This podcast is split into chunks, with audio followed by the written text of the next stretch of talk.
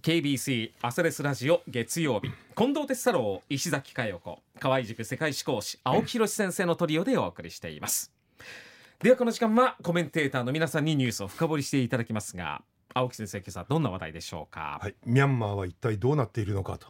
2年前にですね軍部のクーデターが起きてそれ以来実際上内戦が続いてました。でどうもこの頃ですねこの1ヶ月か2ヶ月の間に潮目が変わってきたような状況なんですね、はいでそれをちょっとお話ししようと思うんですが、まずあの前提として、はい。ミャンマーどんな国なのかと、まあ、東南アジアの国ですね、ASEAN の加盟国です。で面積が68万平方キロメートルで日本の1.8倍、人口は5440万人なんで、まあ、日本の大体半分弱ぐらいですね。で1人当たりの GDP は1228ドルで世界第168位。まあ貧乏な国と言ってもいいでしょう、ちなみに日本は3万4000ドルで、えー世界ランキング32位と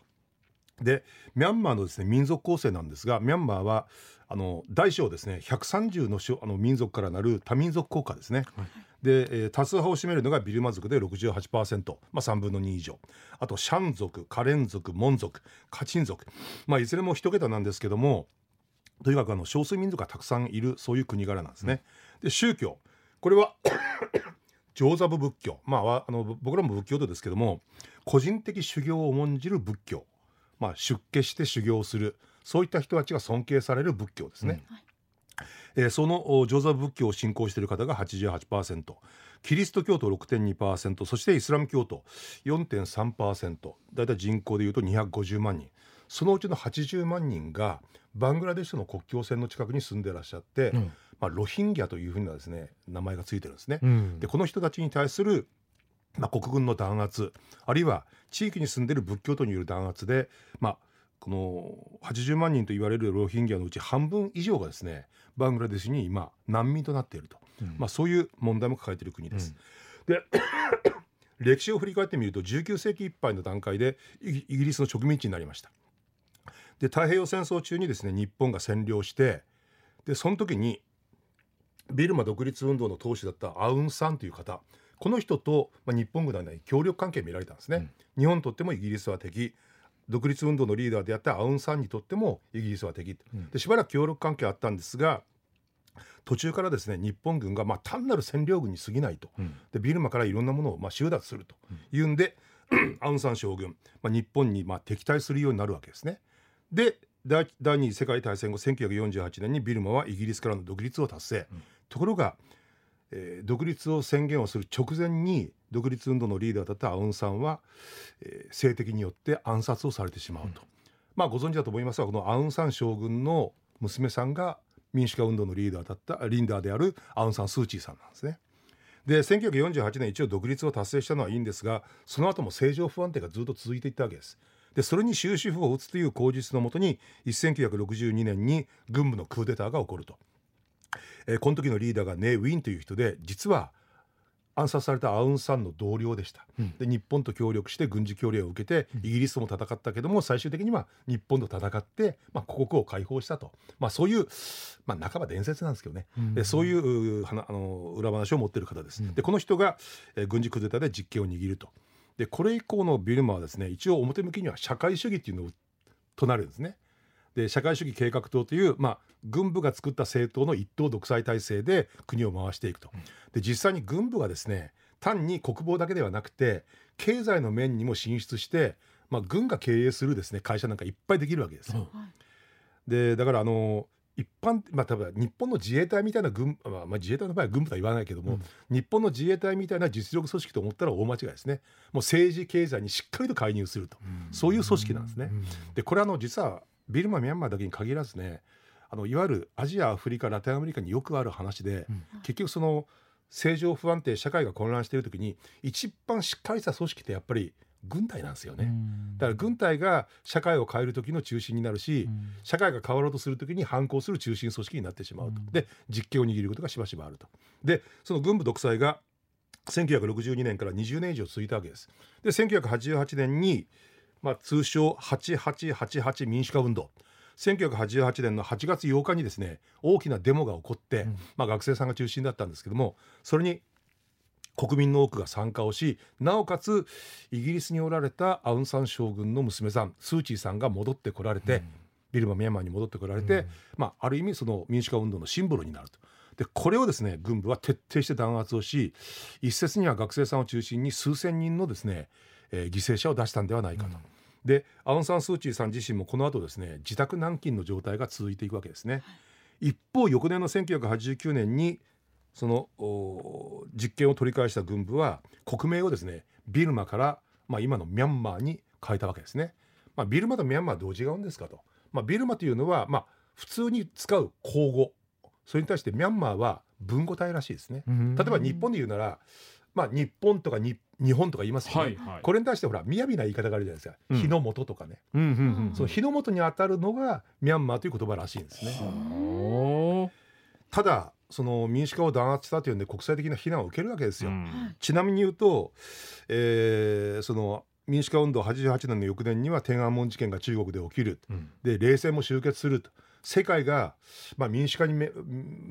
指してですねうん。動いている時にやっぱりビルマの軍部独裁政権というのはやっぱ批判を浴びるというんで表向き軍部は民主化の勢力にですね妥協するわけですね。で総選挙をやったんですが、えー軍部が支持する軍部が作った国民統一党というのは大敗しアウン・サン・スー・チーさんが作った国民民主連盟 National League for Democracy、まあ、略称で NLD と言いますけどもこれが大勝利を収めるわけですね。でこの後もですね軍部と民主勢力の駆け引きが続いていったんですが、えー21世紀に入って2011年軍部は民政移管。これを国民に約束するわけです。まあ、高まる民主化運動のうねりこれはもう力で抑え込むことができないだろうと。いうんで2011年に、まあ、民政移管を表明して2015年により民主的な総選挙を行ったんですね。しかしながらこれでも軍部があ支持する政党は大敗をし、うん。アウン・サン・スー・チーさんが作った国民民主連盟 NLD がなんと8割の議席を獲得すると、でこれにびっくりした軍部、まあ、5年間我慢したんですよ。でその間にですね反アウン・サン・スー・チーさんのキャンペーンなんかもガンバンバンバンやって効果が出るかなと思って迎えた2020年の総選挙、うん。再び国民民主連盟大勝利。しかも前回5年前との以上にですね今度は83.2%の議席を獲得すると。でこの後ですね、えーまた数年間その国民民主連盟を中心とした体制が続くと軍部の権限が大きく奪われるんじゃないかと、こう危機感を持った軍部が2021年今から2年前にクーデターを起こしてアウン・サン・スー・チーさんの身柄を拘束して裁判にかけて国家反逆罪という罪でなんと懲役33年もうひどいですよね。でこれをきっかけにですね国民民主連盟に属していた一部の人たちが国民防衛隊という軍事組織を作って、えーまあ言うなれば武装闘争を始めたわけです。うんでこれはあの半分私反省の意味を込めて申し上げますけども2年前にこの番組でね何度私は言ったかというと武装闘争組織を作っても、うん。武装闘争では国軍にはかないませんよとお私は言ったんですね、うん。まあまあ、やっぱ戦争の専門家なんですよ軍隊って。でしかも組織もしっかりしてるし先ほど言ったように、それと、まあ、この頃武器を手にした人たちが戦うっていうのはいたずらに犠牲をね大きくするばっかりではないかだからうん武装闘争という方法は一番ね取ってはならない選択肢ではないかというふうに僕言ったんですね。はいはい。なんですがこの後も武装闘争はまあ粘り強く続けられなおかつビルマの中央政府ミャンマーの中央政府から自立を求めようとする少数民族の人たちこれがまあ国民民主連盟の武装闘争と、うんまあ、それに連動してですね、うん地域地域でその武装闘争を展開していったわけですね。で結果、うん今年の10月の下旬10月の27日これを期してですね少数民族を中心とする、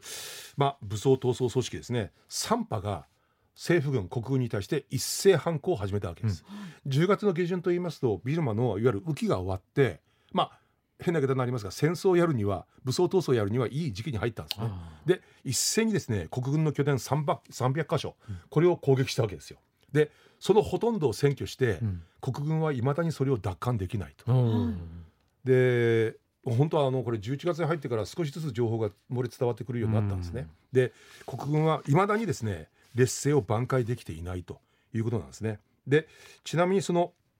えー少数民族の武装賛成力ミャンマー民族民主同盟軍からターン民族解放軍そしてアラカン軍この3つです。あとこれ以外にもいっぱいあの少数民族をベースとする武装闘争組織があって、うん。これを実際国軍はコントロールできてないと、うん。でこのまま劣勢が続くと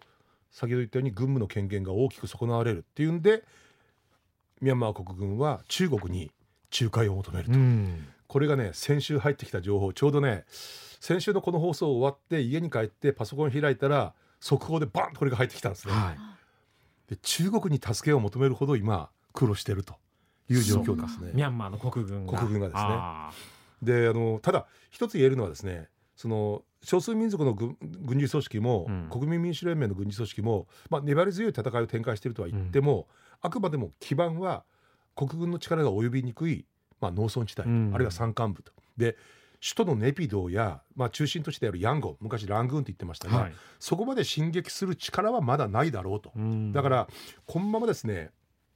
睨み合いの状態これが続くんではないかと。うん一方その仲介の側に回った中国何と表明したかというなん何と発表したかというと、えー武装闘争を続ける少数民族の3つの武装闘争組織と、うんえー国軍の間に停戦の合意がなされたとうんいう発表を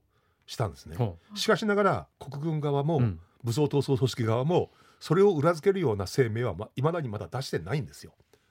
ということは中国がまあ 情報まあ一人歩きしてるっていうそうあちょっとねいう感じなんですか？先走って情報を出しちゃったという感じ。うん。じゃあ中国にとってこのミャンマーの内戦っていうのはどういう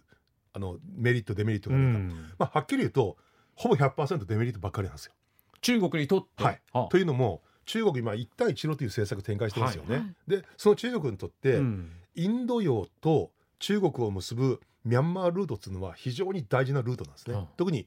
あの天然ガスのパイプラインうん。あるいは石油のパイプラインうん。こういったもの今もうできてましてさらには鉄道や道路の整備も進めてるんですよ。うん。で いわゆるインド洋地域と中国を結ぶ非常に大事なルート。ついでに言うとね 今から800年前に中国を支配したモンゴル軍が、うん。その雲南省あたりを経て、うん。東南アジアのミャンマー今のビールあのミャンマーですね、うん。これに進撃していると、うん。で昔から中国から東南アジアに抜ける陸路の進撃ルートだったんです。はあ。でそこにい今の中華人民共和国政府が一帯一路のルートを作ってる、うん。でそこで混乱が起きるというのは非常に問題、なるほど。なおかつね、うん。今中国で大きな問題になっているのがオンライン詐欺なんですよ。オンライン詐欺で中国人の、まあ、いわゆるく黒い組織が